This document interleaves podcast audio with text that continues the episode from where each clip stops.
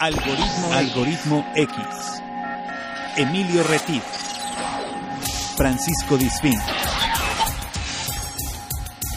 Esto es Algoritmo X. Comenzamos. ¿Qué tal? Buenos días, buenas tardes, buenas noches. Estás en Algoritmo X. Yo soy Emilio Retif y como siempre doy la bienvenida a esta aventura, a este viaje por el algoritmo de la vida a mi compañero de conducción y de andanzas, Paco Disfink. ¿Cómo estás, Paco? Buenas noches, buenos días, buenas tardes. ¿Qué tal, Emilio? buenas tardes, buenos días o buenas noches a todos aquellos que nos escuchan a través de esta versión de podcast de Algoritmo X. Bienvenidos otra vez a un episodio más de Algoritmo X. En esta ocasión tenemos viaje, ¿verdad, Emilio? Hoy, hoy vamos a viajar. Seguimos viajando, seguimos sacando el pasaporte imaginario, el pasaporte virtual. ¿Ya que no nos dejan viajar de, de veras? Sí, ya que la pandemia nos tiene en esta temporada otoñal, después de haber pasado por primavera, verano y ahora otoño, este, semi guardados, ¿no? Entonces, pues viajamos por el mundo con la magia de la tecnología y de las redes sociales. Es correcto. En esta ocasión, este, además de invitarlos a que visiten nuestro perfil de Facebook, ahí en facebook.com algoritmo X, donde Emilio pone por ahí preguntas medio extrañas de repente, pero la gente le responde, que eso es lo interesante, y eh, le, dan por su lado, le dan por su lado Emilio. Y también, por supuesto, que los invitamos a que escuchen y busquen a través de la radio de las ondas hercianas. Tenemos la versión de radio los viernes a las 9 de la noche a través de Radio Más, que si están en cualquier lugar que no sea el estado de Veracruz, lo pueden escuchar a través de internet en www.radiomás.mx. Así es, pero los viernes a las 9 de la noche, hora del centro de México. Acuérdate, Exacto, claro. Si no está, por eso, si no están en Veracruz tenemos tres franjas horarias, entonces imagínate en otros países. Y nos pueden escuchar los diferidos de Radio Más en SoundCloud. Ahí buscan Radio Más, buscan Algoritmo X y por ahí van a encontrar programas anteriores en versiones un poquito más cortas, ¿no? Así es. Entonces, pues bueno, seguimos aquí eh, viajando, como les decía, y vamos a presentar a una invitada que es mexicana, nació en Monterrey. Eh, ella se autodefine como chilanga, por adopción. Eh, estudió comunicación en la Universidad Iberoamericana. Ahorita nos va a platicar un poco esos, esos trayectos de vida. Pero actualmente vive y tuvo una escala técnica, en, así lo tomamos, una escala técnica de vida en Zurich, pero vive actualmente en Madrid. Y bueno, les doy contexto antes de presentarla. Estamos, nos vamos a 9.057 kilómetros, que es la distancia promedio de Ciudad de México a Madrid. Y pues bueno, estamos hablando de un país de alrededor de 47 millones de habitantes, más, la mitad de, México país, más o menos, un poquito, un poquito menos de la mitad de habitantes que tenemos en México. Madrid, este, más o menos, tiene 6.6 millones de habitantes. Y bueno, en esta ciudad es la tercera comunidad más grande de mexicanos en el extranjero y la más grande en Europa. Eh, más o menos, según los datos que hay registrados en el 2018. En España viven 24 mil o 25 mil mexicanos em, y con una descendencia estimada de 40 mil. Y se van por cuestiones, entre otras cosas, pues, cuestiones, además de estudios, también empresariales, porque empresas como Bimbo, Cemex, Jumex, farmacias similares, pues se llevan gente con nacionales a vivir por allá. Pero bueno, esta es parte del contexto. Y doy la bienvenida a Josefina Lazo. ¿Cómo estás, Josefina? Buenas tardes. Hola, Emilio. ¿Qué tal? Sí, buenas tardes aquí en Madrid. Aquí Paco y yo recibiéndote con mucho gusto con un café virtual también para, para charlar. No, aquí ya, aquí ya es hora de un tinto de verano, ¿eh? De algo ah, así. pues aquí pues también. Sí, una copita de vino Sí, un Alvariño, un Rioja, un Rivera, sí, sí, sí. Aprovechando que estamos conectados contigo, podemos también nosotros sacar nuestro vino. La verdad es que ¿qué puede sí, pasar? ¿No? exactamente, no, no pasa, no pasa de sucaritas con vino, ¿no? no pasa no creo que combine sí. mucho, ¿eh? la verdad. Que se adelante el fin de semana. No, no pasa que se adelante el fin de semana, ¿no es así? Pues bueno, seguiremos los ejemplos de Josefina. Pues Josefina, te agradecemos que nos abras la puerta de tu casa para platicarnos un poco de, de, de tu vida y de tu trayecto de vida. Me estabas platicando antes de entrar a esta grabación em, que eres, eres, de Monterrey, como lo dije antes, que trabajaste en Televisa, que trabajaste en Serfín, para los que no se acuerdan de Serfín, era el banco del del águila, que le tocó la transición. Platícanos un poco de esto, este, antes de entrar a, tu vida en Madrid. O sea, con eso pueden calcular más o menos cuántos años tengo. ¡Qué bárbaro! o sea, a mí todavía me tocó lo de venga a ver a Serfín. Exacto. El ¿Te águila. El águila La ¿Te animada. del Claro, águila, del el águila señor. Serfín Sí, y claro. todo eso? Claro, No, la voz no, de Vic- no. Víctor Alcocer, ¿cómo olvidar esa voz de Koyak y del águila Serfín? Qué bárbaro, no, no. Y te tocó el cambio de imagen, ¿no? Me estabas Me platicando. tocó, o sea, lo último que hice justamente fue cuando Santander compró Serfín. Órale. Ok. O sea, nosotros estábamos ahí en, en el departamento de comunicaciones de Serfín, lo que queríamos era que nos compraran los otros, los del HSBC, porque no tenían en ese momento presencia en México. Y como Santander sí lo tenía, ya sabíamos que si lo compraba Santander, pues se iba a, a- no podía no podía haber dos departamentos de comunicaciones, ¿verdad? Entonces, bueno, lo compró Santander y en ese momento me tocó el cambio de, de imagen. Fue un trabajal, primero de comunicaciones con los clientes para decirles que, que, que no pasa nada, que, que, que ellos Claro. tranquilos y tal, Que ¿no? es, que es lo mismo. Luego, que no se pase, que su dinero va a estar igual, sus condiciones igual, que todo eso, pero lo fue un gran trabajo de cambio de imagen y cambio de logo y uff.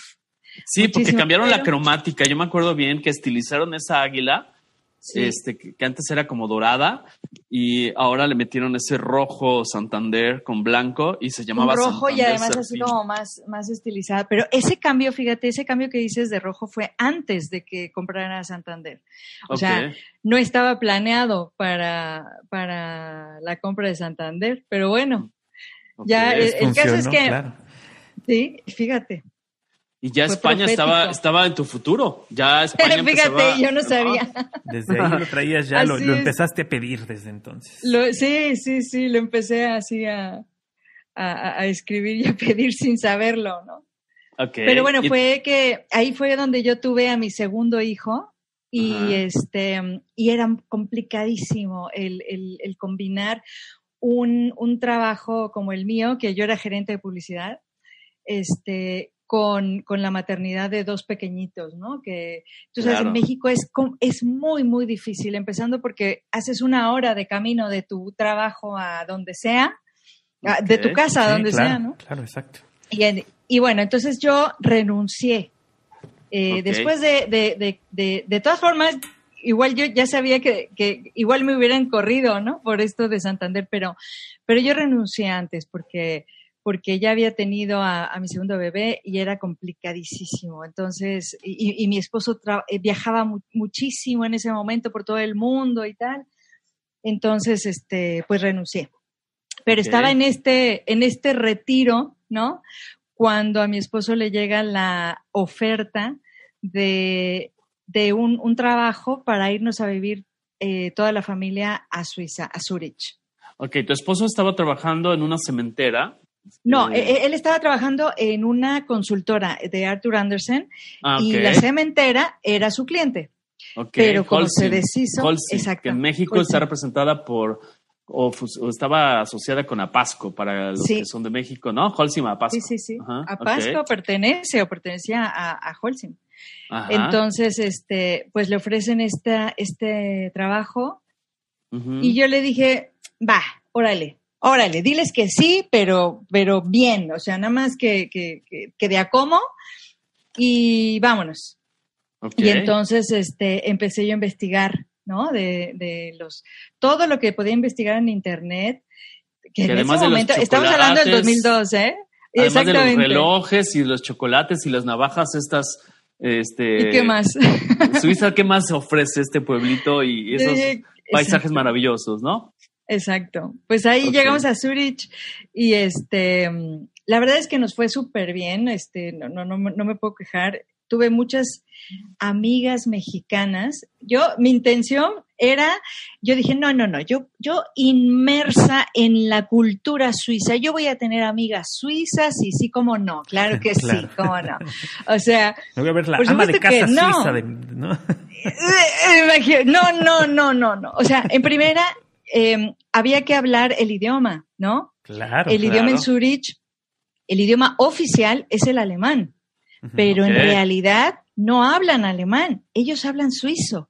Y tú no Ah, puedes aprender suizo. Tú aprendes el alemán y hay más o menos medio que le entiendes al suizo. O sea, es muy complicado. Para empezar, el idioma es complicadísimo. Entonces, afortunadamente, eh, eh, tuve amigas mexicanas que me abrieron su corazón, me abrieron la mano, me abrieron su casa, me, me- me llevaban de la mano al súper porque yo no sabía ni, ni, ni qué era una, una vitrocerámica. ¿Tú sabes lo que es una vitrocerámica? O sea, tú llegas a la cocina y dices, ¿y esto qué es? ¿No? No hay estufa, hay una placa. Ajá, sí, Hay una placa y tú dices, ¿y, y esto por dónde se, qué, qué- qué es esto? ¿No? ¿Dónde está el botón? ¿Dónde está el botón de ¿Dónde on? ¿Dónde está la perilla ¿Dónde para el piloto? lo- ¿Dónde, dónde voy, a, voy a calentar las tortillas? O sea, no, no, no, no. Claro, que es un cambio total. desde eso, de- desde eso tan, tan, tan básico, desde separar la basura, yo tenía Ajá. un terror a, a- a- a que me iban a meter en la cárcel porque no- yo no por, sabía por separar tirar una la servilleta basura. donde no era. Dios mío, ¿qué voy a hacer, Claro. no? Pero, pero bueno, poco a poco fui aprendiendo, aprendí un poco de alemán para, para este, para Para defenderme. compensar, ¿no? Tengo para saber pedir el- el, unas- Suiza, en el, en el- para poder pedir el Nord Suiza, ¿no? Eh, Con un acento alemán adecuado. Bitte, bitte schön. No, tengo unas anécdotas de, de, de, de este, del idioma alemán que aprendí palabras que nunca se me van a olvidar por cómo las aprendí. Ok. Por ejemplo, tú sabes cómo se llaman las etiquetas que tienes que pegar en cada bolsa de basura, este, porque por cada bolsa de basura tú tienes que pagar un impuesto. Ajá. Entonces, ese impuesto es, es una etiqueta que tú le pegas a la bolsa de basura. Como, Y hay de como ti que no la pegues, postal, porque- ¿no? Exactamente. Ándale, como un timbre Pero postal. ¿Y cómo se llaman? A ver, cuéntanos, ¿cómo se Ah, llaman? Se llaman, agárrate, Abfallgebührenmarke. Madre Señor. Abfallgebührenmarke. Y entonces, yo como soy muy lista, eh, eh, estaba en mi casa, ¿no? Y dije, tengo, y, y tienes que ir al, al súper a comprarlas, pero no solo las vas a comprar en el súper, sino las tienes que pedir. Tienes que ir al mostrador y pedirlas. O sea, no es de que vas al súper y coges dos planillas, no. No, no, claro. Las tienes que pedir. Entonces yo estaba en mi casa y como ya había tenido yo clases de alemán, yo soy muy lista y yo claro que sí. Abfall, Gebührenmarke, yo perfecto, sí, no, no hay ningún problema. Entonces llego al súper, me voy caminando al, eh, eh, del súper que estaba pues a medio kilómetro, un poco menos. Llego al, al, al mostrador, me ve el tipo, ¿no? Eh, eh, el, el tipo, un señor muy amable, este, viene y me dice, ah, ya, guten Morgen. Y yo, ¿Cómo se dice? Yo, em, Te quedas temblando. o sea, bueno, no me acordaba ni con qué letra empezaba. O sea, Qué terror. y no podía yo ni decir, ya se me olvidó, porque no sabía decir, Exacto. ya se me olvidó o, en o alemán. no, o no sé hablarlo, ¿no? O, o O no, no, o sea, y entonces nada más abro los ojos como platos, así como, y el tipo como diciendo, ¿qué le pasa a esta? Se está ahogando, ¿Le ¿qué pasa? ataque no? o qué pasó? Yo así. Patatús. yo- entonces le dije, ah, um, nine. Nine. Eso sí le decía, nine. Y el otro, ¿qué le pasa? no? Entonces me, me doy la media vuelta y me voy a mi casa. Y entonces llego a mi casa otra vez y digo, no, es que yo necesito estas etiquetas. Ahora sí lo voy a apuntar en un papel, ¿no? Lo apunté en un papel. Perfecto. Ahí voy otra vez, al mismo súper, por supuesto. Y ahí voy al mismo mostrador y me atiende el mismo cuate, ¿no? Y entonces ya... Ahí viene dice, la señora del "Ah, patatús". Sí, sí. Ah, el tipo, ah, Mo- mm, Morgan, así como diciendo, te asusté la vez Sí, pasada. ¿qué te pasa, no? Y entonces yo le digo, así con señas de, espérame tantito, espérame tantito, ahora sí. Y entonces, y me meto la mano al bolsillo y digo, oh, oh. Y me Perdí meto la mano en el otro bolsillo y yo, chin.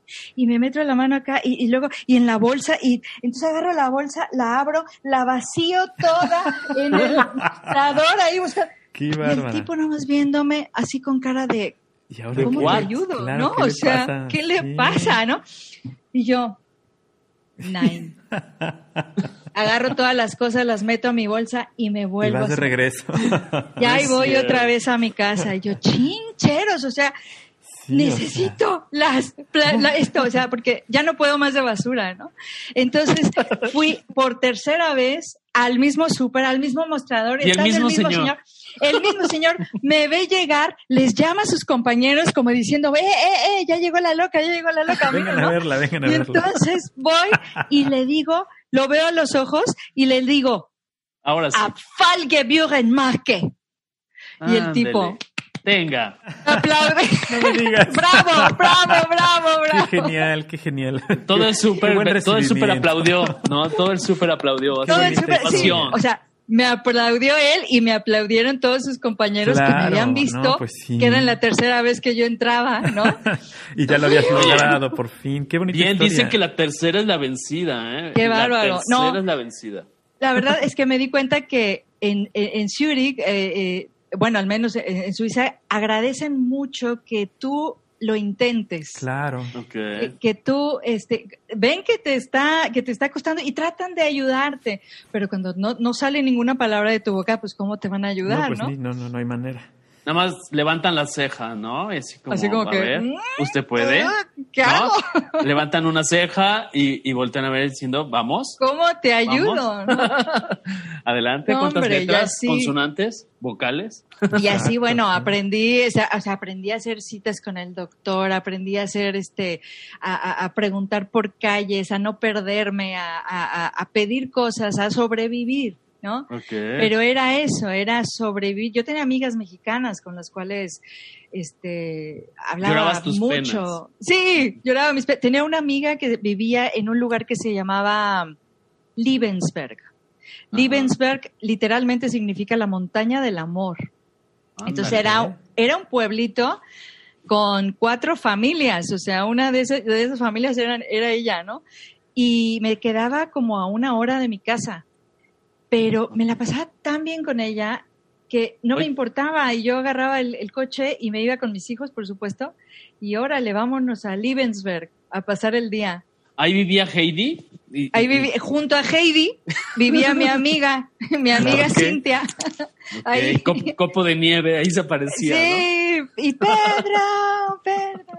Ay, su, se- eh, eh, su esposo se llamaba Pedro, por cierto. Mira. Ah, ¿ves? Ya ves. este, se llama Pedro. Muy bien, muy bien. Ok. Y entonces, y ya sabes, ahí los, los, los paisajes, todo lo que nos enseñaron en el kinder, lo que es la primavera, el verano, el otoño, el invierno, Ajá. este, pues es Suiza.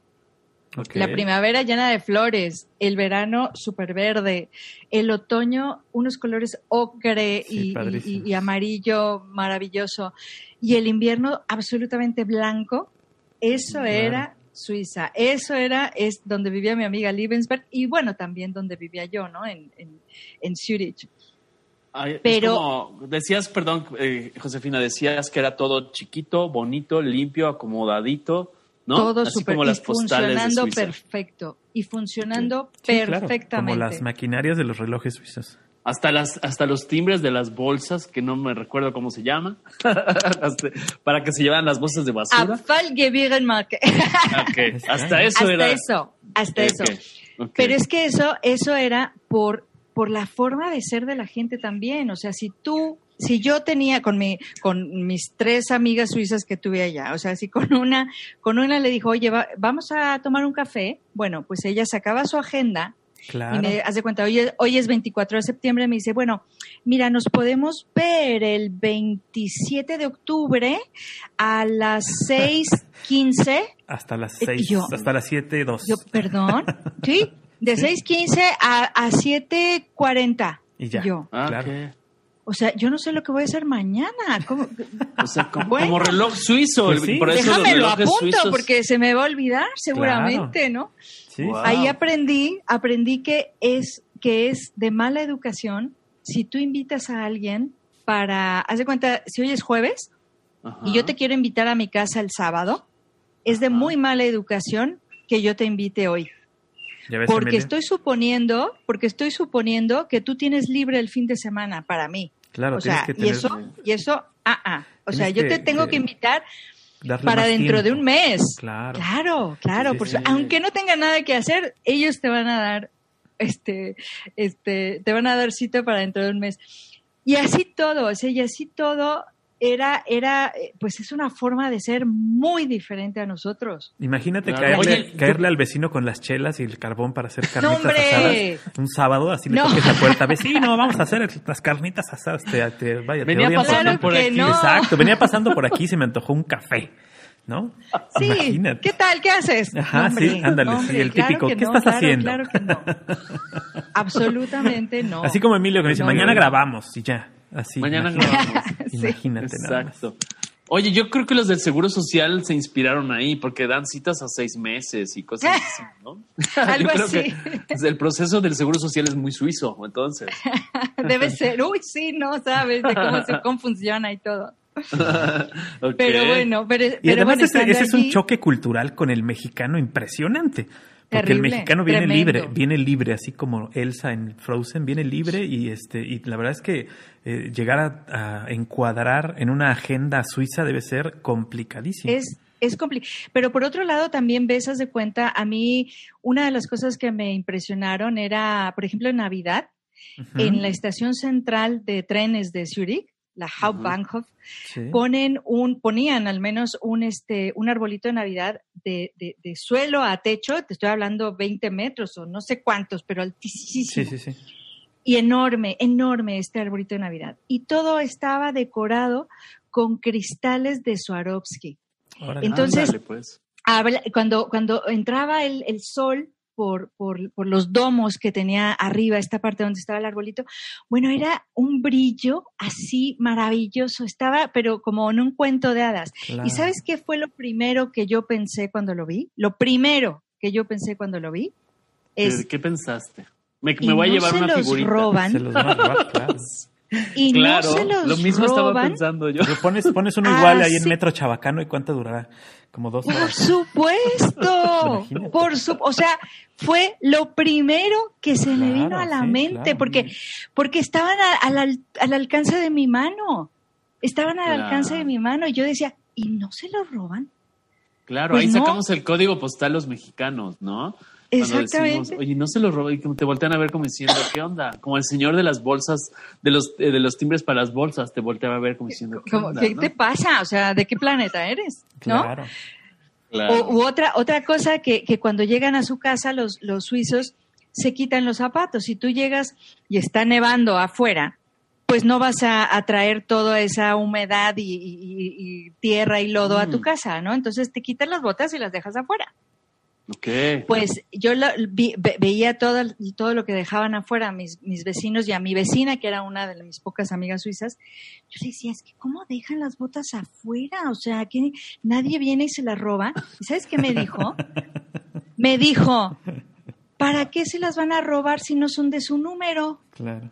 Claro. O sea, claro. Yo, ay, mi vida, ay, me dieron ganas de darle un Con beso en la frente. candidez, una candidez y, una, y Claro. un primermundismo exacerbado, ¿no? Claro, yo así, Claro. yo me quedé, bueno, yo me avergonzaba de mis propios pensamientos, ¿no? Yo decía, "Pero, Dios, claro, claro, claro, perdón, o sea, Sí, es que Sí, eh, y no entonces- estamos acostumbrados a pensar de esa forma, estamos acostumbrados a pensar siempre lo peor y a En tener y a tener absoluto. este siempre en la mente Absoluto. gandalla de a ver esto qué le va a poder pasar, ¿no? Hasta dónde me lo voy a poder Sí, llevar. o sea, no porque lo vayas a hacer No, tú, exacto, ¿no? sino porque No. sabes que alguien que- más lo puede hacer. ¿no? Porque, estás, estás acostumbrado, acostumbrado. a cuidarte Claro, de que sí, tu sí, sí. bicicleta, Exacto, de tu claro. mochila, todo ese tipo de cosas. Sí, les claro, es, es- claro. o sea, es real, ese, ese Sí, por- pensamiento mexicano es, es totalmente real. Exactamente. Ah, O sea, y, y- y por otro lado, si tú compras un libro que se llame Humor Suizo, Ajá. lo vas a abrir y van a, vas a ver hojas en blanco. Claro. O sea, también es algo totalmente diferente. Yo, de- yo hacía un chiste y me reía sola cuando estaba junto, junto a, mis, a mis amigos eh, suizos, ¿no? Entonces, eh, sí era algo, algo que yo, yo me sorprendía de muchas cosas. Yo disfruté muchas cosas también. Disfruté de la absoluta seguridad que tenemos ahí, sobre todo teniendo niños pequeños. Claro. No, hombre, Claro. no sabes, o sea, el que vas con tus hijos y, y- y tus hijos se sueltan de tu mano y se van corriendo Y sabes que Y van tú- a estar bien. Y dices, no hay problema, cuidado con, con el, cuidado con el cisne que te Claro. puede eh, picar, Sí, sí, sí. ¿eh? El cisne te puede, te puede picar con el pico, ¿no? O sea, Sí, pero no tienes que preocuparte Eh, eso- por otras cosas. No me tuve que preocupar nunca por eso y eso lo agradezco porque mis hijos estaban muy pequeñitos y lo disfrutaron claro. muchísimo. Eso aprendieron eso lo que era la nieve, aprendieron lo que era darle de, de comer a los patos en el lago, aprendieron que un bosque era salir de casa y caminar dos, dos cuadras y ahí estaba el bosque. Este, Aprendieron, fin, yo creo era- que algo, más importante, yo creo que aprendieron que el ser bueno refleja cosas buenas y que pueden hacer sí, lo que quieran mientras hagan cosas buenas, no les va a pasar nada, ¿no? Eso creo que es importantísimo. Exactamente, mientras, mientras lo hagas bien y, y- y pienses en que si tú tiras un papel en la calle, estás ensuciando la calle que es de todos. Exactamente. Ahí tienen Claro. un sentido, un sentido de la comunidad muy arraigado, ¿eh? O sea, lo, lo, lo, lo tienen muy claro, saben, saben que, que, que eso te va a perjudicar a ti también. Sí. Claro. O sea, es por un lado muy, muy, muy ordenado, muy con este sentido de comunidad, y, y por otro lado, pues yo sintiéndome absolutamente eh, de otro planeta, ¿no? Pues absolutamente sí, extranjera. Sí, sí, sí, claro. Además, después es- de estar en la Ciudad de estuvieron México, cualquier lugar es diferente. Claro. Ahí estuvieron Bueno, tres años, ¿no, Josefina? Ahí estuvimos tres años, pero, pero, pero le contaba a Emilio que allí eh, le ofrecieron a mi esposo de la misma compañía un cambio a Madrid. Claro. Yo dije, por aquí soy". favor, ¿de ¿dónde firmo? Claro. Y cuando llegamos a Madrid, la primera vez que llegamos a Madrid, yo sentí que volví a mi casa. Sí, yo sí, tan, tan solo por el idioma.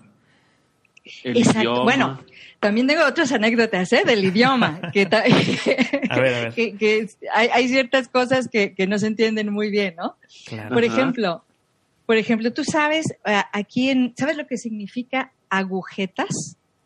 Pues son, Eh, son, o lo- sea- lo- son las cosas de los zapatos, ¿no? Para, para amarrar los Claro, zapatos. para nosotros, Sí, para sí. nosotros.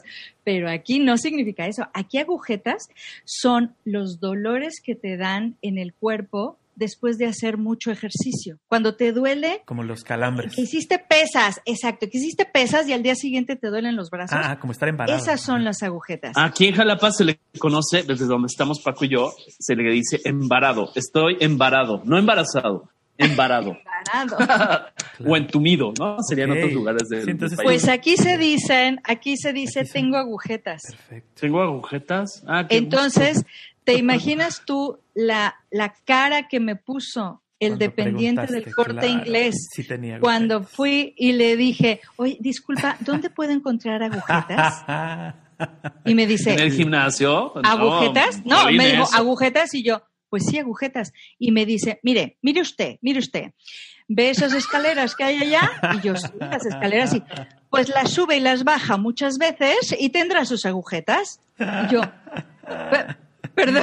Ay, qué Y se da la media vuelta y se va, además. Y yo Claro. eh, me quedé Sí, así como porque, que. aparte, hostia, Porque, tía, porque además hostia. son súper secos, además sí, sí, son... Sí, sí. No, son ásperos. sí, o sea, uff. Pareciera Ya que están ahorita, enojados, ya- pero no, así son, nada más.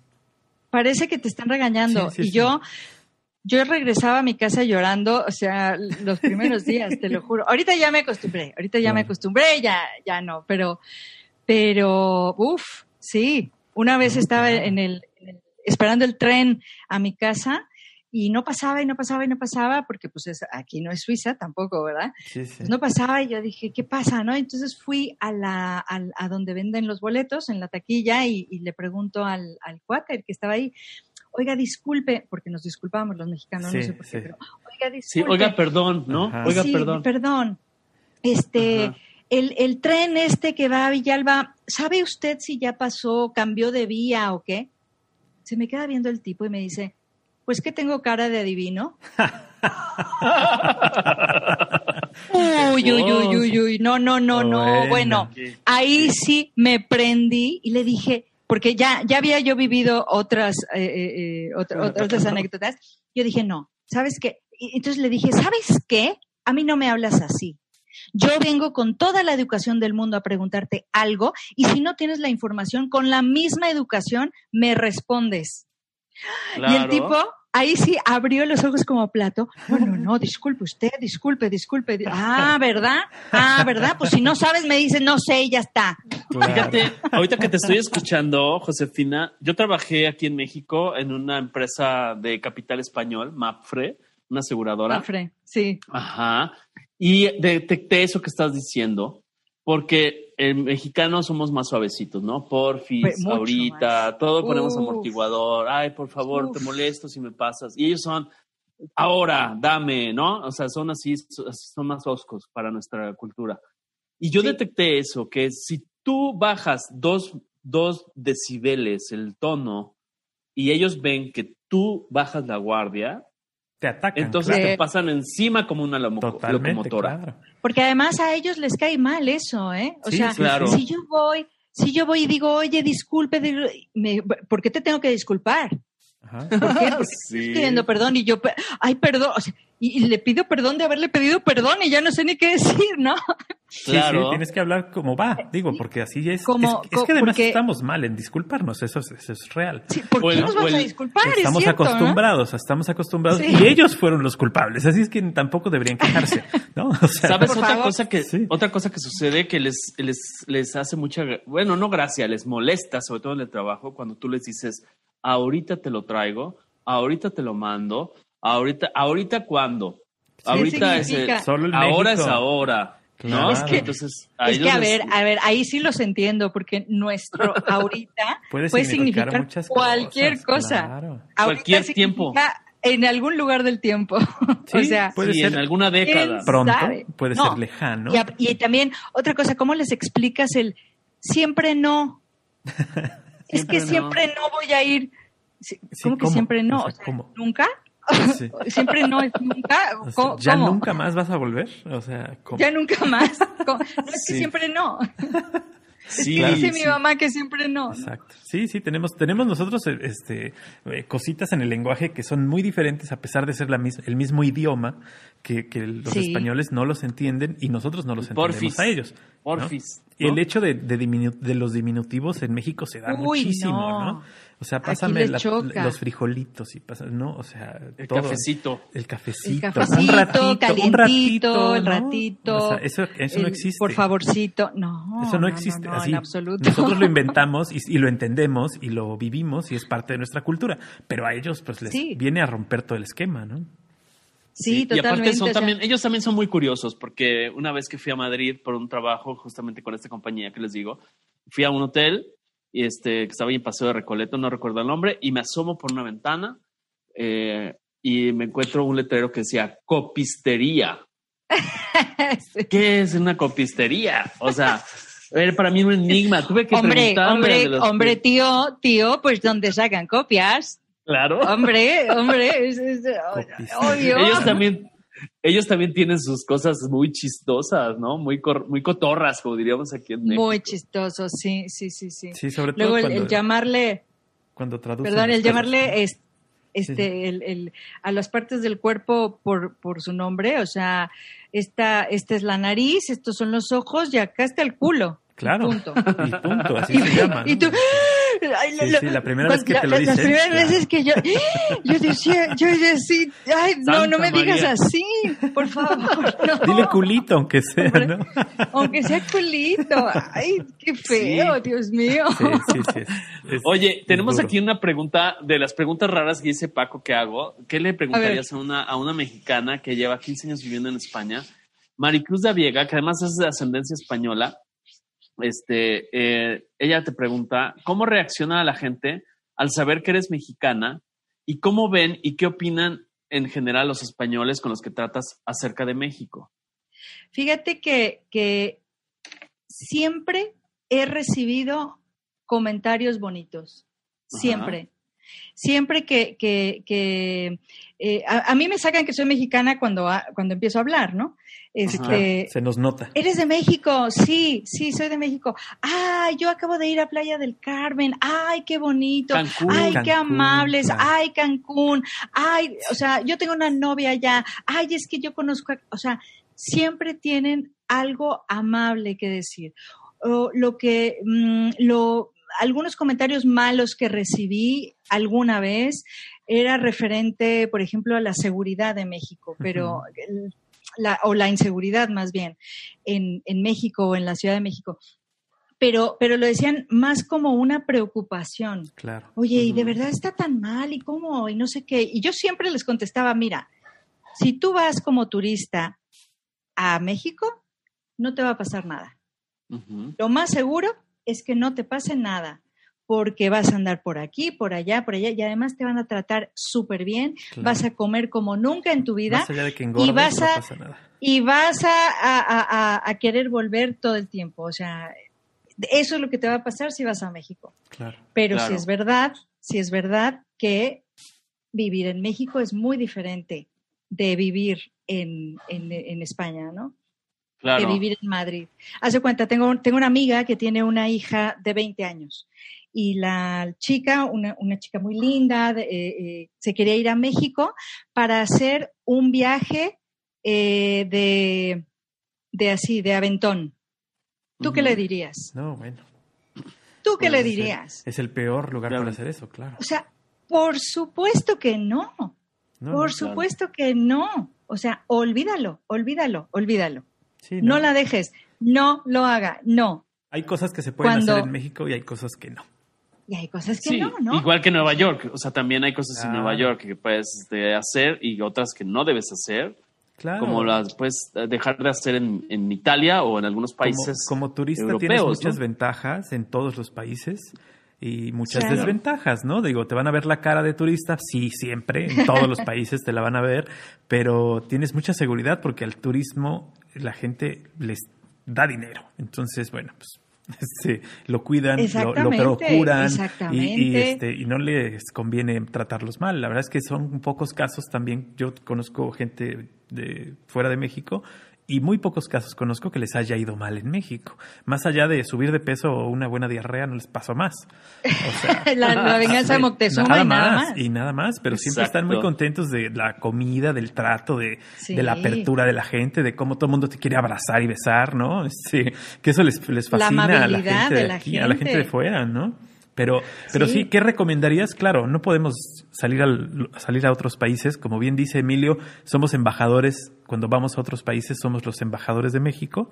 Y eh, pues no podemos andar diciendo, sí, todo está fatal, es horrible, ¿no? No, No. es así. Además, no es así. Sí hay puntos malos y hay puntos que están en, en peligro, pero pues no, tampoco se trata de, de enterrar al país, ¿no?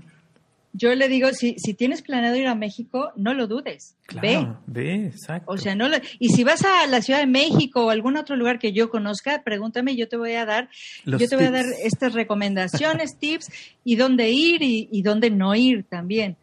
Claro, Pero lo sí, más seguro es que te vaya fenomenal, lo más seguro es que es que te vaya estupendamente. O sea, Claro. De hecho, esos eh, funcionarios de la empresa española que les cité, eh, cuando venían con las esposas a juntas de Consejo General de Latinoamérica con base en México, eran los más felices claro, de irse a, a Oaxaca, a la Guelaguetza. Siempre me decían, Emilio, por claro. favor, consíguenos lugares a la Guelaguetza. Eran, eh, llegaban fascinados de, del Hombre, sabor, de, de todo, ¿no? Entonces, yo pienso que tenemos muchas cosas lindas, que tenemos muchas cosas que aprender y que trascender también, Claro. comparado con Suiza, comparado con otros países que hemos recorrido, eh, con el transporte que nos han venido comentando nuestros Ay, compañeros. Es todo un caso, ¿no? claro. ¿Cómo es el transporte en Madrid? Ya que lo estamos cotejando en nuestra serie de programas, ya. Australia nos dio su punto de vista, Suecia nos dio su punto de vista. ¿Qué onda con el transporte público? Este, ¿Es común que lo use en Uf. España o no? Pero, pero vamos, es lo más. Fíjate, yo tengo dos hijos. Uno tiene 21 y el otro tiene 19. Ujú. El de 21, aquí puedes sacar tu permiso de conducción, tu licencia, a Sí. los 18. Ok. Ujú, Mi hijo de 21 lo, lo acaba de sacar hace poco, porque claro. no lo necesitaba, Exactamente. ok. porque prefiere, hay, hay una tarifa muy barata para los jóvenes, que eh, los jóvenes, los menores de 26 años, Ajá. pagan 20 euros al mes y pueden usar todos, todos los transportes públicos en, el, en toda el área de Madrid, que es este, el metro, el tren de cercanías ligero, y los, eh, el tren ligero y los, este, Los buses, autobuses, ajá. los, los camiones, sí, los buses. Y con eso, con eso llegas a todos lados. claro. es- Claro. De verdad, y, y además vas sentado, vas leyendo. Yo, yo, Sí, son muy cómodos. Yo lo uso hecho. muy, muy seguido, sí. Limpios, Bueno, Claro que- uso- seguros. ya no. También demo- debemos decirles, por ejemplo, a los que viven en Ciudad de México. Yo viví en Ciudad de México muchos años y también llegaba a usar el transporte desde el Metrobús, que en muchos horarios es muy cómodo, muy oportuno y funciona con una tarjeta así. O un tren que va, el tren suburbano que va hacia, hacia- no me recuerdo la zona, sale de Buenavista, pero te lleva hacia la zona de allá de, ay Dios mío, se me olvidó, hacia el norte. Y es un tren her- hermosísimo, no sé cómo esté ahora, es súper cuidado porque de hecho lo, lo- lo opera una empresa española, pero sí todavía hay contrastes, ¿no? Y la puntualidad, por ejemplo, de los autobuses y todo esto. No es Suiza, No, claro, ni No Londres, no es- es Suiza, no es Inglaterra Ni tampoco, Londres pero, pero tampoco. bastante bien. pero sí, pero está bastante bien, es bastante aceptable, está, está muy, muy bien. Además, es, hace cuenta, si tú vas a ir a- a- al centro de Madrid, te sale mucho mejor eh, tomar el transporte público que pagar Un el- el estacionamiento, y llegar estacionamiento. y todo. El estacionamiento son caros y, y- y no hay y, y son medio conflictivos, o sea, no es no es fácil Sí, sí, encontrar Claro. estacionamiento. Entonces, este, eh, por eso es, es, es muy, muy bueno, muy bueno. Tiene sus deficiencias aquí en Madrid. Este, hay, por ejemplo, la- las horas pico, eh, sí hay muchísima gente que usa el metro, sobre todo en la zona metropolitana de Madrid. Este, ayer se inundó, ayer se inundó el metro porque llovió, no te voy a decir que como la Ciudad de México, ¿eh? O sea, si lloviera como la Ciudad de México, eh, esto estaría bajo agua, esto eh, seríamos la Atlántida aquí porque porque no no no no nunca llueve tanto, ¿no? Pero pero ayer y antier eh, llovió pues más o menos eh, seguido y se inundó el, el, el metro. Entonces tiene esas deficiencias que, que dices, bueno, eh, que causan muchos problemas, ¿no? Eh, ahora ya no tantos porque hay mucha gente haciendo home office. Esto de la pandemia ha cambiado muchísimas cosas, ¿eh? Pero-. Sí, pero, pero, pero sí, sí tiene sus deficiencias, pero es un transporte muy, muy bueno. Súper bueno. Ok. Ok, y este, por ejemplo, ¿tú a qué te dedicas? Porque además, bueno, e- el cambio de Zurich a, a- a Madrid, además me estabas diciendo que vives a las afueras de Madrid en una Sí. casa, porque que tampoco es tan común para la vida madrileña, porque generalmente ahí viven en pisos, en departamentos, Sí, o sea que es una sí, persona muy afortunada. La verdad, sí. Pero, por ejemplo, tu actividad ya pro- profesional, tus hijos ya están grandes. eh, Sí. Antes de la pandemia, ¿qué venías haciendo ahí? Porque sé que eres actriz de voz. Sí, sé que cuando, nos platicaras un poco de eso. Y guía de turistas. Platícanos Sí. un poco de eso. Sí, mira, cuando, cuando llegué a, a Madrid, este, yo dije, no, hombre, va a estar súper fácil. O sea, yo ahorita agarro el teléfono, hablo a Santander, le hablo a fulano, sutano y mengano, que yo ya conocía porque, porque eran los directores con los cuales yo había trabajado en México y que se los trajeron a Santander aquí a, a Madrid. Yo, yo les voy a decir, ya llegué y yo mañana tengo este, un trabajo, ¿no? Claro.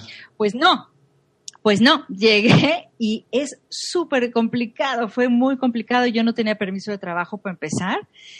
Y este y entonces eh, eh, en, en Santander me dijeron sí luego ahí te llamamos y me y me surgió otra oportunidad de trabajo como locutora como locución. Eh, no es no es- no una eh, estación de radio sino una empresa que hacía eh, material para la enseñanza del idioma español Ah, muy bien. y en esto era, era lectura de cuentos, poemas y cursos, ¿no?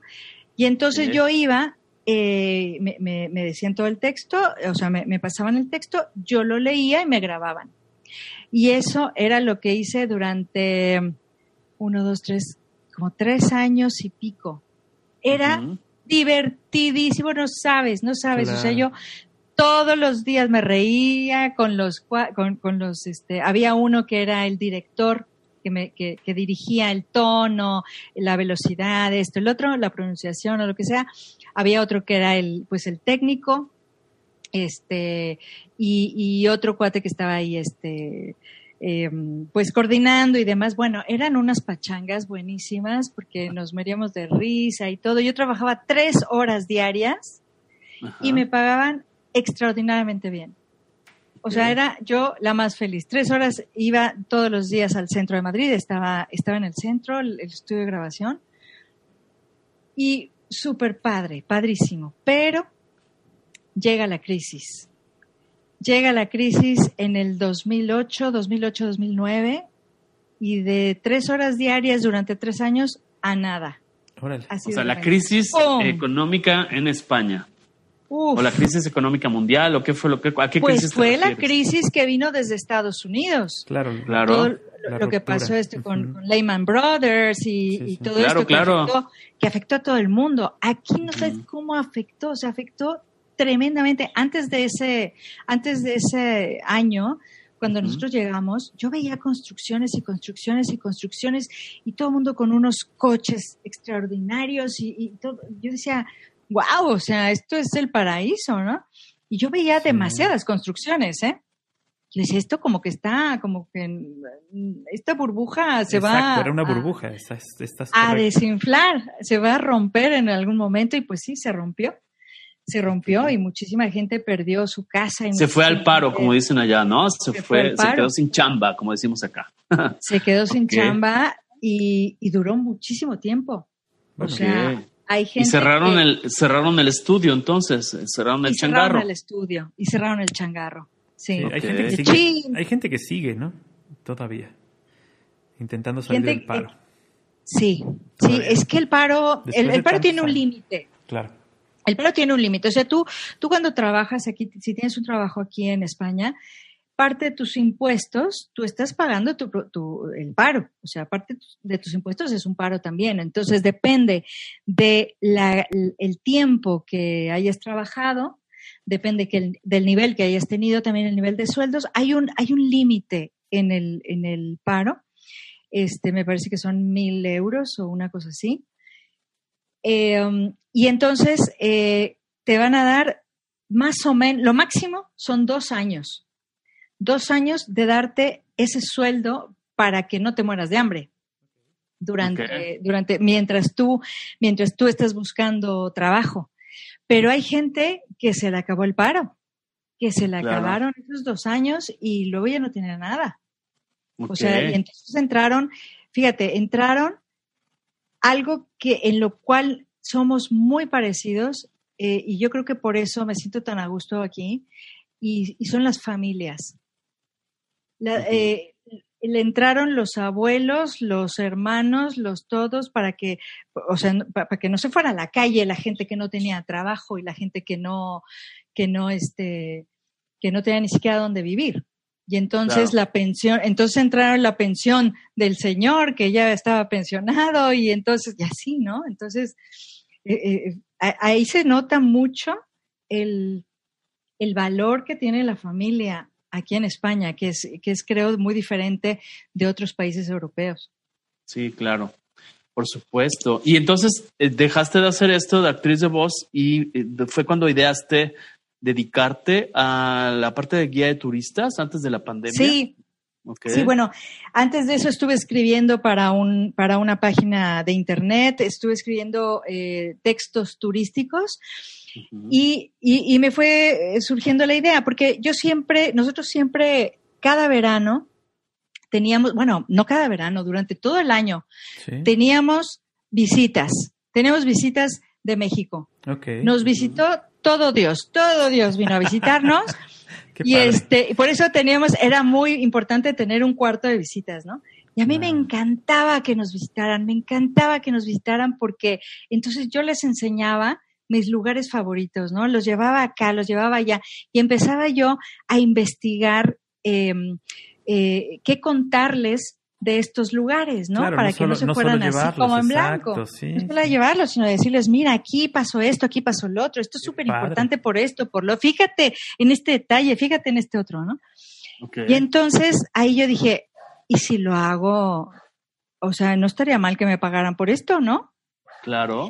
Entonces empecé- sabes, ¿no? Y si te gusta. empecé a comprar libros de rutas, empecé a investigar más, a, a- a corroborar datos y tal. Y entonces en una, en una página, en un grupo de Facebook, que es un grupo muy útil que me ha ayudado mucho, que se llama Mexicanas en Madrid, este, pues una, una mexicana eh, puso un post donde decía, eh, alguien que hable inglés y que tenga las mañanas libres y que quiera ser guía de turistas para una cadena de hoteles. ¿Hay por ahí alguien? Y yo. Pues Y sí. que se llame Josefina Lazo, aquí Sí, sí. estoy. Claro, solo le faltaba No, eso, sí.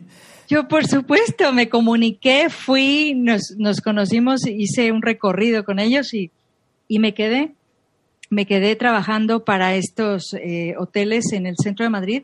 Son una cadena de hoteles pequeñitos, eh, pero muy bien ubicados, eh, que, con to- todo el tiempo estaban llenos, todo el tiempo estaban llenos, porque son buenos, eh, son, son buenos, pequeños, baratos y, y súper bien ubicados. Y entonces yo les daba, eh, ellos cada vez que un, que un huésped iba y se, se hacía el check-in, pues les daban la llave y le decían, y hay una guía de turistas todos los días en tal lugar, en la Puerta del Sol, esperándote para cuando quieras hacer un recorrido, ¿no? Qué padre. Entonces, eh, éramos, eh, nosotros éramos cuatro guías, eh, mexicanos todos, Ok. eh, y entonces no- y nos repartíamos el mes entre cuatro. Bueno, yo puedo tal día, yo puedo tal otro, yo no puedo esto, yo no puedo el otro. Total que yo hacía unos entre tres y cuatro recorridos a la semana, esos los del hotel, Sí. más los que me llegaban porque, oye, que viene mi tía, que si le das el Ajá, recorrido, oye, que viene claro. mi primo, oye, que viene no sé quién, que viene. Y entonces yo tenía un chorro de, de, de, de trabajo, de recorridos divertidos. O sea, todo el tiempo me la pasaba yo divertidísima, imagínate. Claro, además los que hacías, este, digamos que por tu cuenta, pues te servían como para practicar los que podías hacer después ya pagados, ¿no? O sea, como a ver si les gustó Claro. o no les gustó, como para ir midiendo, ¿no? Además el ejercicio, te mantienen en super forma eso. Ejercicio, y además los hacía en inglés y en español. No, hombre. Este, no, no, no, yo me, me divertía muchísimo, muchísimo. Pero pues viene el encierro, viene claro. el confinamiento, viene el estado de alarma, se cierran todos estos hoteles que eran, que eran cinco para los que yo trabajaba y, y, y no se volvieron a abrir. O sea, a la fecha, en este momento, Sigue todo las fronteras cerrados. no están abiertas más que para los eh, para el espacio Schengen, es decir, para, para los que vengan de la Unión Europea. Claro. Ahorita si tú como mexicano quieres venir como, como turista no puedes, está Sí, cerrada la frontera. Ok. Na- nadie, nadie, ni- o sea, nadie que venga de Latinoamérica, nadie que venga de ningún otro sitio, más que creo que de Canadá, Australia y uno que otro más, aparte de la Unión Europea. Entonces, el turismo, que es una de las actividades más importantes de España, Sí, ¿no? está ahorita a mínimos. O sea, Creo si que es no la es segunda o la tercera ciudad más visitada en el mundo, ¿no? Madrid, este, no sé si la tremendo, antecede es- París, pero Ajá. creo que Madrid está dentro de las cinco ciudades más visitadas Sí, en el mundo. y, y su- sus museos son de los más visitados, Sí, sus- sí. bueno, o sea, y de qué- repente qué difícil, nada. ¿no? Qué difícil, qué difícil Sí. situación para, para la comunidad española que vive del turismo, que es muchísima. Y no solo del turismo, o sea, de, de los, los restaurantes, los bares. Eh, la vida en Madrid es la vida en la calle. O sea, Sí, eso lo ves totalmente porque eh, la gente va caminando de un lado a otro y en, y en ese trayecto de repente se para, se detiene en esta cafetería, se toma un cafecito allí y luego continúa su, su- Sí. Un cafelito le llaman, ¿no? Cafelito. ese cafelito, ese El cafelito, cafelito. bueno, así lo dicen en Asturias, el cafelito calentito. Ese cafelito, pues, pues ya no lo hacen, ¿no? Ese cafelito ya no lo hacen.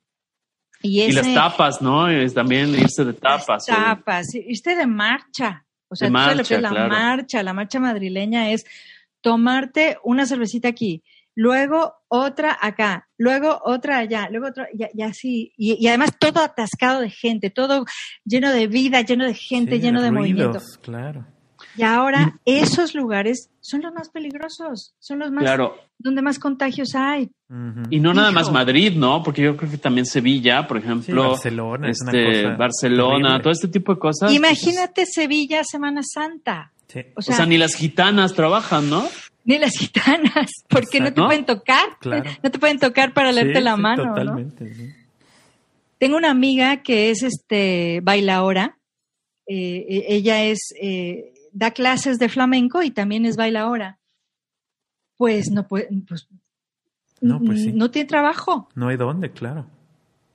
Y, luego yo también, en estos recorridos, una de las cosas que yo les vendía a los, a los turistas eran el tablao, el tablao flamenco, que por cierto Claro. es, yo, yo vendía el tablao que se llama Las Carboneras, que uno de los socios es mexicano Y es uno de los mejores tablaos de Madrid, ¿eh? de los mejores que hay. Pues, pero, pero todos los a los que yo les vendía, todos, el 100% eran extranjeros Sí, eran turistas extranjeros. Y entonces ahorita cero, no hay tablao, no lo pueden abrir. No, claro. O sea, oye, ¿y Como qué, eso, qué- qué hay- comenta la gente? O sea, por ejemplo, entre tus círculos de gente española y todo, ¿qué, qué? Porque ustedes supuestamente ya salieron del semáforo rojo. Sí. Este, y ustedes ya están, están rompiendo ese confinamiento tan severo que tuvimos, que tuvieron, Sí. perdón, cuando esa canción de Resistiré y todo este tipo de sí. artistas españoles que a mí me cimbró, me puso chinito, como decimos en México. La versión española Tremendo. me hizo estupenda este, como una solidaridad tremenda. Pero ¿qué se dice? O sea, porque ahorita ya están pasando a la, a la pandemia, la pandemia no se ha ido, pero están en la pandemia económica tremendamente. Y social, claro. Social, porque ahorita tú tienes la fortuna de tener a, tremendo. a tu esposo trabajando, ¿no? Pero, pero pues tal vez te afectan lo- tus ingresos como guía de turistas y como... No, no, yo no estoy trabajando. Yo no pero estoy, yo cero. tienes una compensación de alguna forma, pero eh, la familia promedio, que como tú lo estás narrando, que tal vez su el señor tiene un taxi de estos blancos con rojo que, que toman taxi, este turismo, eh, los guías que solo viven de eso, ¿qué pasa? ¿Qué se dice? ¿Qué viene? No, tremendo, tremendo. Ahora, en este momento hay una incertidumbre, una incertidumbre que se siente, ¿eh? se siente en la calle, se nota. Eh, hay una crispación tremenda. O sea, cuando fue el confinamiento, pues eh, fue algo absolutamente nuevo para todos. Eh, Fue algo muy raro, fue algo apocalíptico, fue algo y para muchos inexplicable. Algunos se, se, se, se quisieron explicar esto, ya sabes, en las teorías de conspiración, Sí. que si esto Que es las antenas eh, de Bill- 5G y que si Gates. la 5G, que si Bill Gates, que si bla, la, la, la, la, la. Este, y, y, también había mucha crispación en contra del gobierno, en contra de, de ese gobierno que nos estaba encerrando, ese gobierno que nos estaba limitando nuestras, Sí, sí, li- nuestras libertades y no sé qué, no sé cuánto, ¿no? Y dices, espérate, es que ni siquiera al gobierno le conviene, o sea, el gobierno es lo, el, al que menos le conviene que nosotros estemos encerrados. Imagínate, o sea, eh, encerrados sin trabajar, sin consumir, sin, sin, no, no, no. Sí, que no haya eh, un eh, flujo de efectivo es eh, dificilísimo para cualquier gobierno. El gobierno echó a andar muchas, muchas eh, eh, programas de ayuda que han sido eficientes para algunas personas, para otras no. A, a algunas personas no les ha llegado ese ayuda, esa ayuda todavía que les prometieron desde marzo.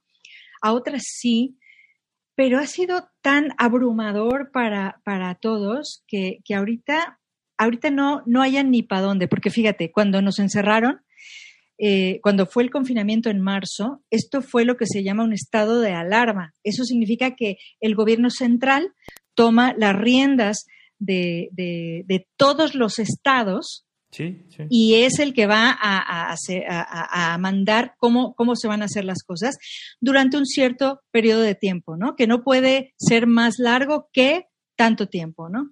Ujú. Cuando termina el estado de alarma, el, el, el, el, este, el gobierno les dije, bueno, pues ahora sí, ya suelto las riendas y ahora sí, háganle como cada quien pueda. Y esto fue terrible, porque entonces cada comunidad autónoma, o sea, cada estado, Sí, sí. pues lo hizo de distinta manera. Y entonces era, es, ahorita mismo es un lío, el- la vuelta a clases, no, Dios santo, o sea, la, la vuelta a clases, regresan los niños a clases, hay un contagiado y entonces ahí va toda la Van clase atrás confinada, van para atrás. Y luego otra vez, y luego unos, pues que clases online, y los que no tienen, y los que no tienen computadora, y los que sí, los, o sea, ahorita es un, es una, insur- una incertidumbre eh, tremenda. Tremenda. Porque ya se habla de un rebrote, porque al menos aquí en las noticias no, en sí. México se habla de un rebrote, ¿no? Sí, total. En eh, eh, España. Mira, está pasando, lo que está pasando es esto.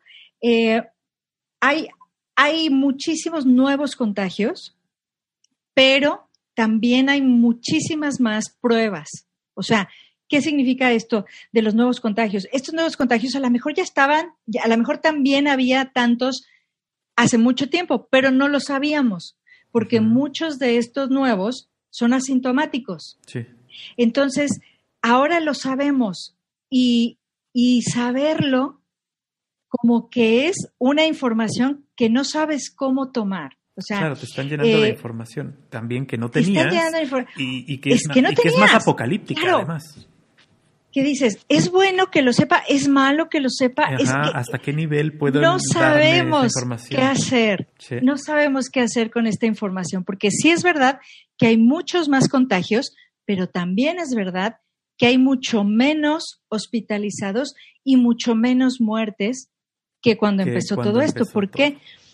Porque conocemos más, porque estamos más preparados, porque sabemos que usando el tapabocas es una forma de evitarlo, porque sabemos que lavándonos las manos, porque sabemos que no podemos hacer fiestas, que no podemos irnos de copas por la noche, que no podemos reunirnos con nuestros amigos.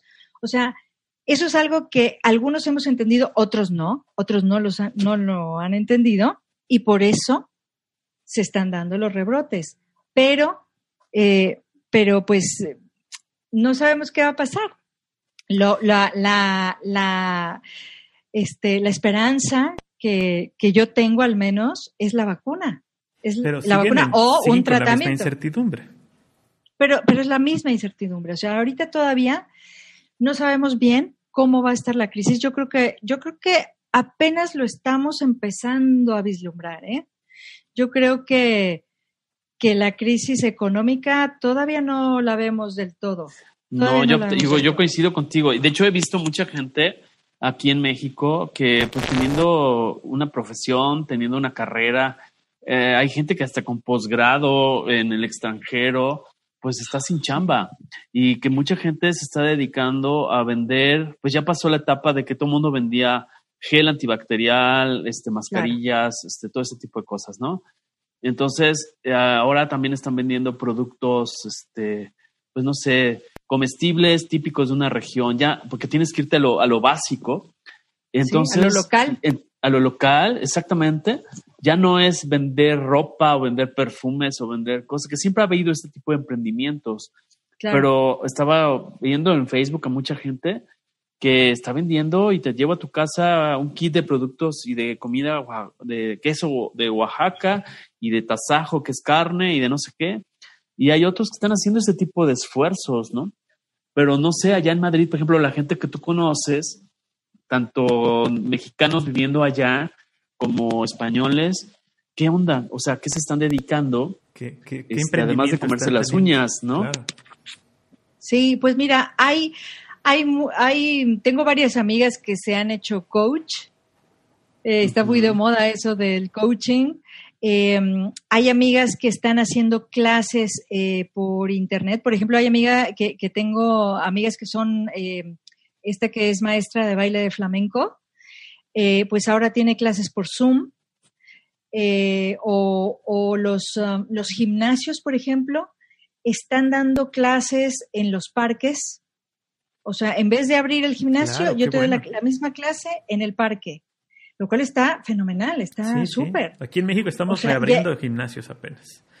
Y no saben Y es, lo que, que, están y es que el gimnasio, sí, no, es que el gimnasio es un lugar, es un lugar de riesgo, es un lugar Claro. cerrado. Todo lo que sea en lugares cerrados, uff, Y es más donde, donde más exhalas y donde más por el esfuerzo de Pues las sí. pesas y lo que sea, ¿no? De todo lo que te estás cuidando con el tapabocas, ahí vas a ir a, a y ahí, lo- repartir ahí lo vas a echar. muchos.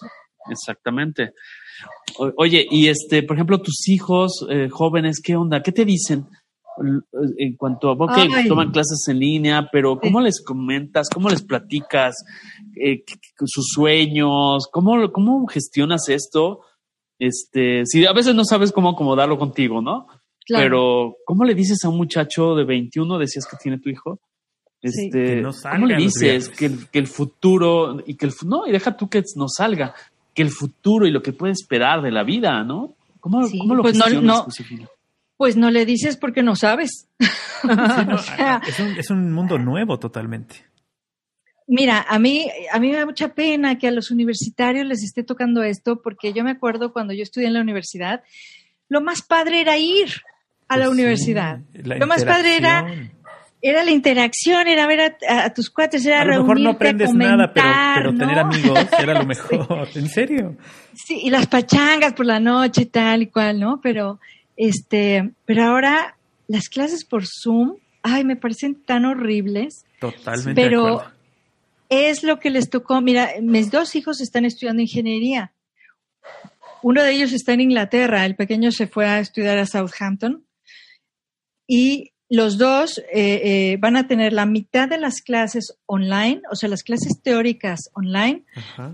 y las clases prácticas presencial, porque pues ni modo que hagas un, un laboratorio No, pues este, online, ¿no? Resistencia O sea, de materiales, sí, ándale, vete a hacerlo en Zoom. pues, Exactamente, exactamente. Entonces, este, entonces lo que están haciendo así, a- a- eh, eh, para eso, se están escalonando, se están haciendo grupos pequeños para poder hacer sus prácticas en esos grupos pequeños, ¿no? Y, y- y ya, o sea, Sí, más además, que eso, No, no vas a la escuela a lo mismo, ¿estás de acuerdo? No puedes estar en la chorcha platicando con tus No. amigos. es- vas a lo que vas y ya. Sí, van a salir más preparados. Eso me queda claro.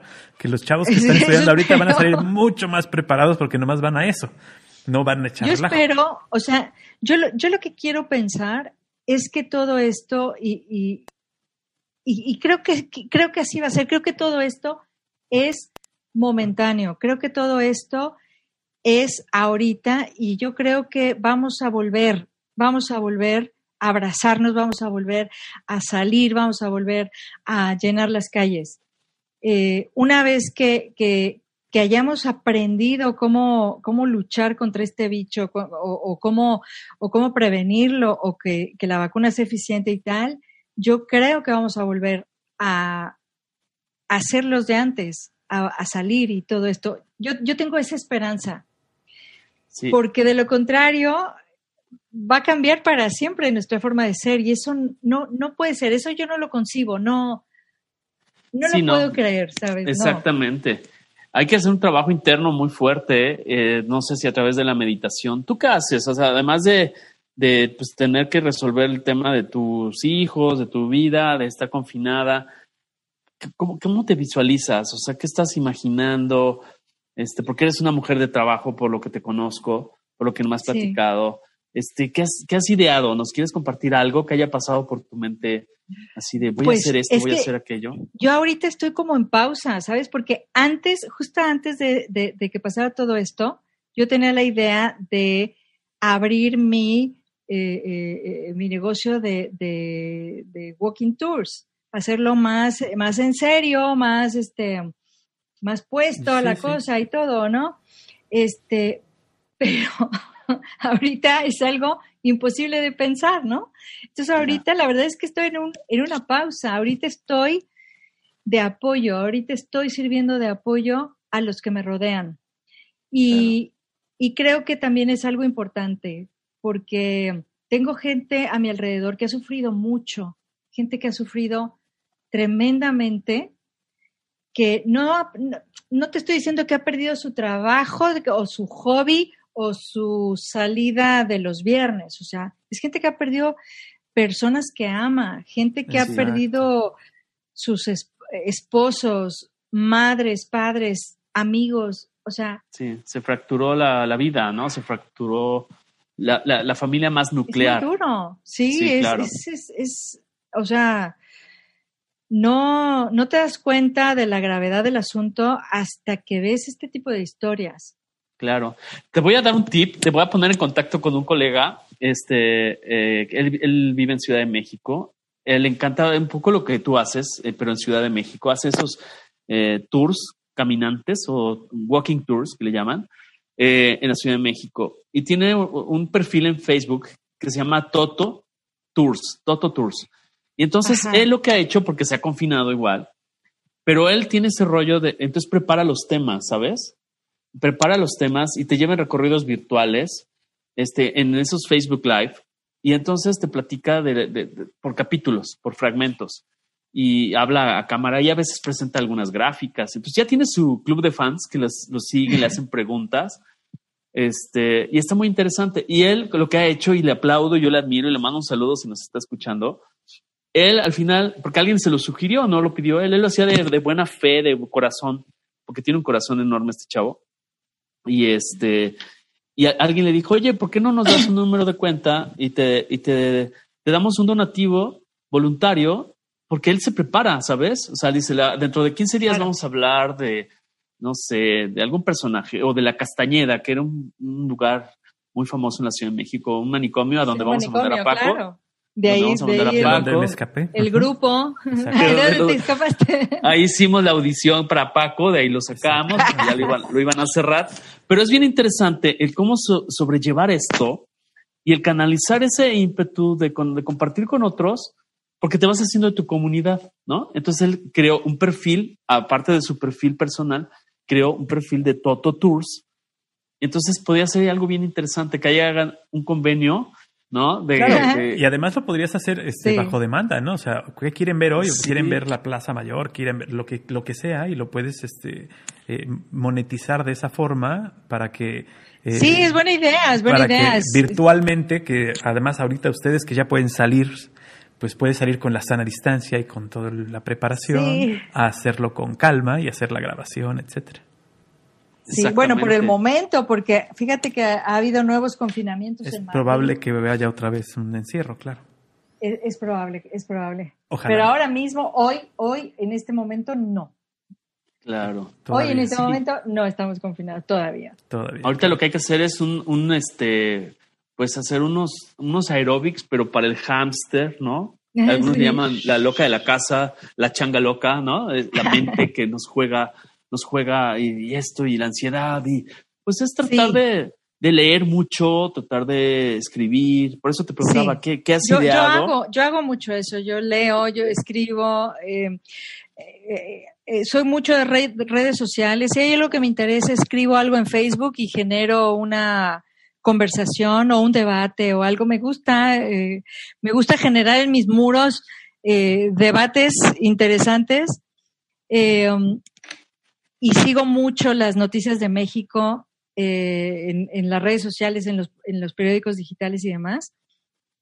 Y, eso es lo que estoy haciendo ahora, o sea, ver, y de ahí, bueno, de ahí te va a surgir algo, de ahí estoy segura. Ahorita que tú me dices, mira qué buenas ideas, este, estoy segura que, que va a surgir algo. Tengo la gran ventaja de que, de que tengo una casa, tengo comida en mi mesa y estamos sanos y eso aparte, sabes cómo lo agradezco. Claro, la gratitud y, el sentirse bendecido, ¿no? Y, poder ayudar a otros, como lo decías hace un momento. Pero además sé que haces algunos análisis de series. Estaba leyendo un perfil ah, ¿sí? donde tú haces análisis de series y recomendaciones, ¿no?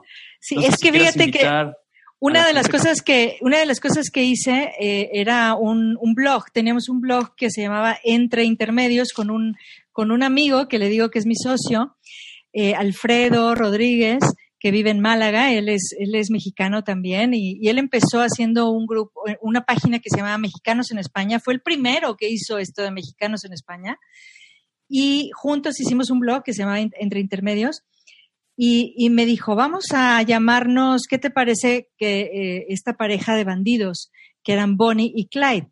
¿Sabes? Bonnie Parker y Clyde Barrow.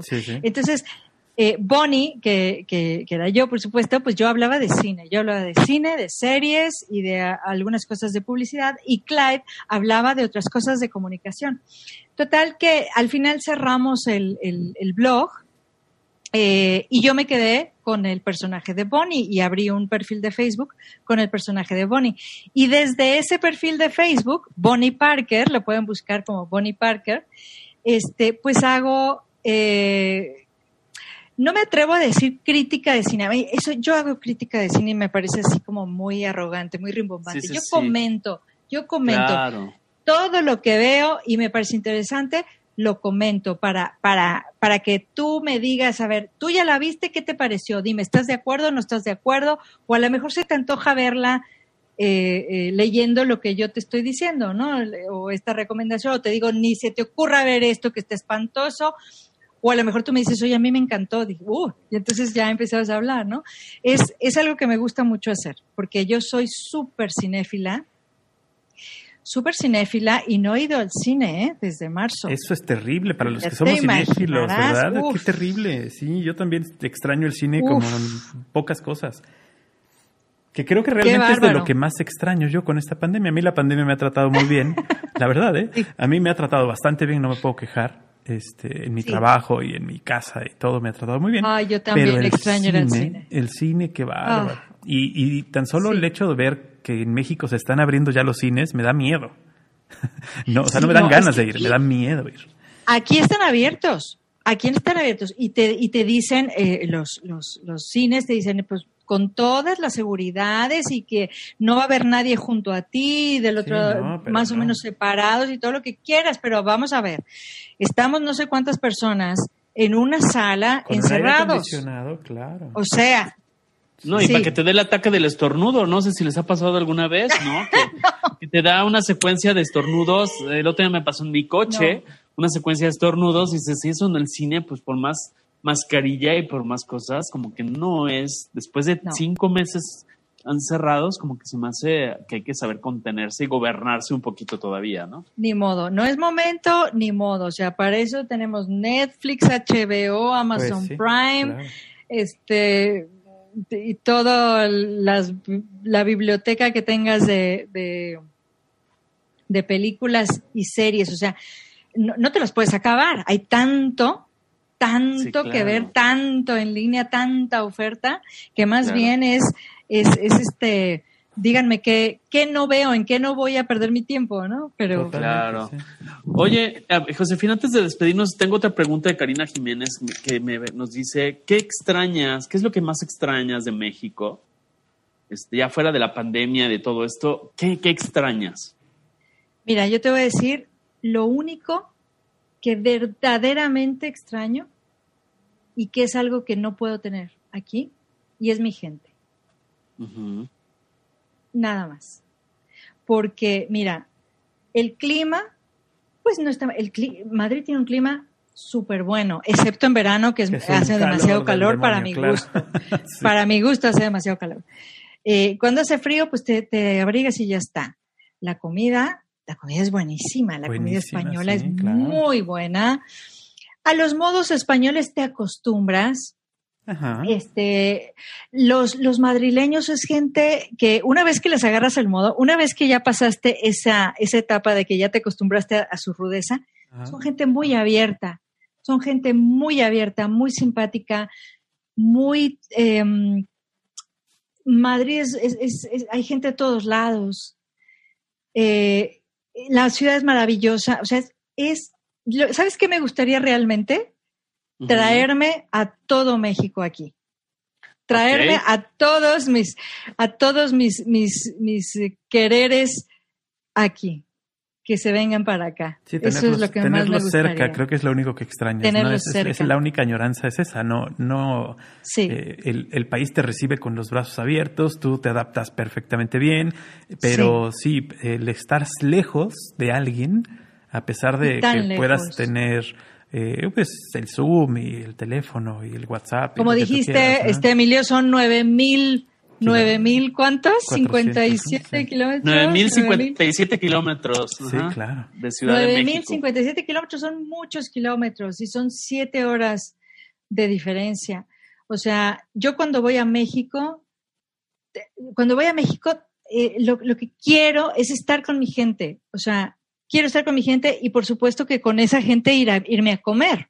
Claro. irme a comer claro. todas las delicias que no puedo que no puedo tener aquí, ¿no? Este, pero e- es lo que realmente y eso y eso yo creo que no va a cambiar. Yo siempre voy a tener este una parte de mi corazón allá y otra acá. O sea, ya Eso te, es te algo- vas a quedar a vivir allá, ya de plano, el resto de tus días. Ah, es- eso tampoco me gusta que me pregunten eso porque no sé. Ah, o sea. Falta mucho como ¿Cómo- para acabar cómo? con tus días, claro. No lo sé, o sea, eh, te puedo decir ahorita, ahorita en este momento, estoy bien. Claro. Ahorita en este momento, Eso es lo mejor, ¿eh? estoy bien, mi familia está bien y tengo claro que estamos en el mejor lugar posible que podemos estar. Ahorita, Claro. muy bien. Sí, viviendo el momento. No puedes tampoco decir. este, exactamente. que si- El eh, año que entra, Claro, si te ofrecen Claro. trabajar como guía de turista en Disney París, te vas a ir, por supuesto. hombre, sí, vaya, chao. Pero vaya, o sea, por eso no hay que decir que vas a estar ahí todo Exactamente, Mejor exactamente. soñar con algo más. Claro. Yo sé que, que, que, que las personas que más quiero están en México y, y que voy a tratar siempre de estar en contacto constante con ellos. Por eso para mí esto, eso, esto Zoom, esas cosas de Zoom, de, del WhatsApp, de las redes sociales, para mí han sido súper importantes para sentirme cerca, para sentirme Claro. cerca de la gente que quiero Sí, son las mejores Claro. herramientas. pero de verdad, o sea, tienen muchas cosas malas.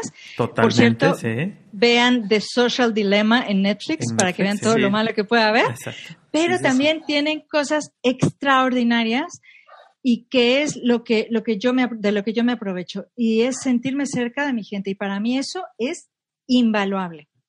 Totalmente de acuerdo.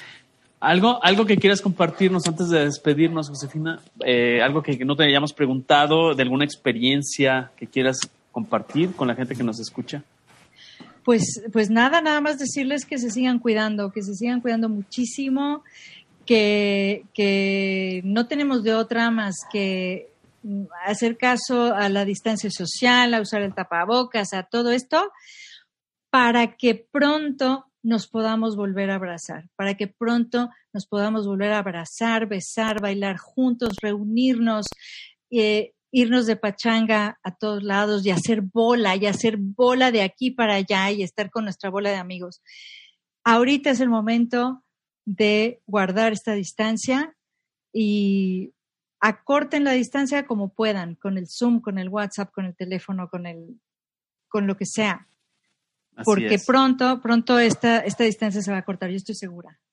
Claro, que es lo que Paco y yo hemos venido diciendo tanto en el programa de radio como en esta versión de podcast, que no confundamos el distanciamiento físico del distanciamiento social. Claro. O sea, tratemos de acortarlo con estas tecnologías Exacto. y sí guardar las distancias físicas necesarias para tomar precaución y demás. Entonces, nos encanta estar cerca, cerca de tus experiencias, cerca de esta charla de café a distancia a 9000 y cacho de kilómetros. Y cuando se pueda, cuando vengan a Madrid, me contactan y les doy un tour. Les doy un tour por, la ciudad supuesto, encantada claro de la sí, vida. Claro que sí.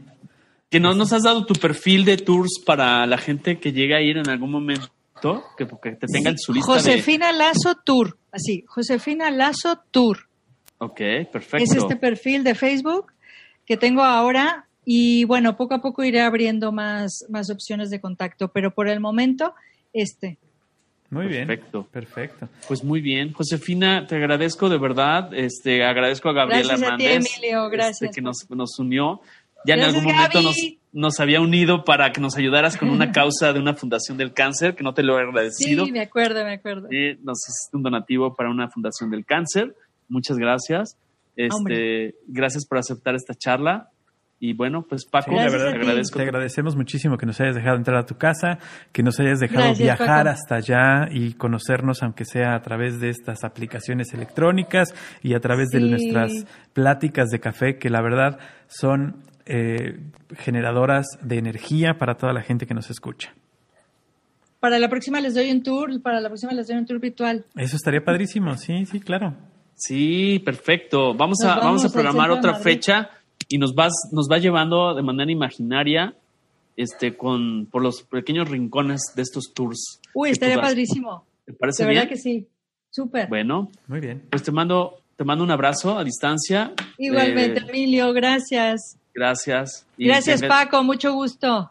Mucho gusto, mucho gusto haberte conocido, este, aunque sea por, por, te digo, por Zoom. Aquí nos vemos, Zoom. nos vemos, este, poquito a través de la cámara, porque mi tecnología todavía es como del siglo II, pero bueno, está bien, lo podemos, lo podemos librar todavía con la voz. Así es que agradecemos siempre a nuestros amigos de Telmex que ya por favor pongan la fibra óptica. Ya paga, pago. Ya- Por favor. Ya paga. Como me cuelgo del vecino, con, por eso es el problema. Ah, será por eso. No. es cierto, no es cierto, es falso. falso No, no vas a ir a Suiza porque te van a guardar los Imagínate, Swarovskis. No puedes. Me voy, a, voy a- voy a aprovechar para ir en diciembre para traerme unos adornitos para mi casa. Ándale, pues. Ya con el kit, Ahí con el en, la estación con de Zurich. Josefina, claro, por supuesto. Sí, perfecto. Muy bien. Amigos, gracias por escucharnos. Eh, escuchen, opinen, compartan y les agradecemos el favor de su atención. Gracias a todos, hasta luego. Gracias, chao. Algoritmo, Algoritmo X. Emilio Retif. Francisco Disfín. Esto fue Algoritmo X.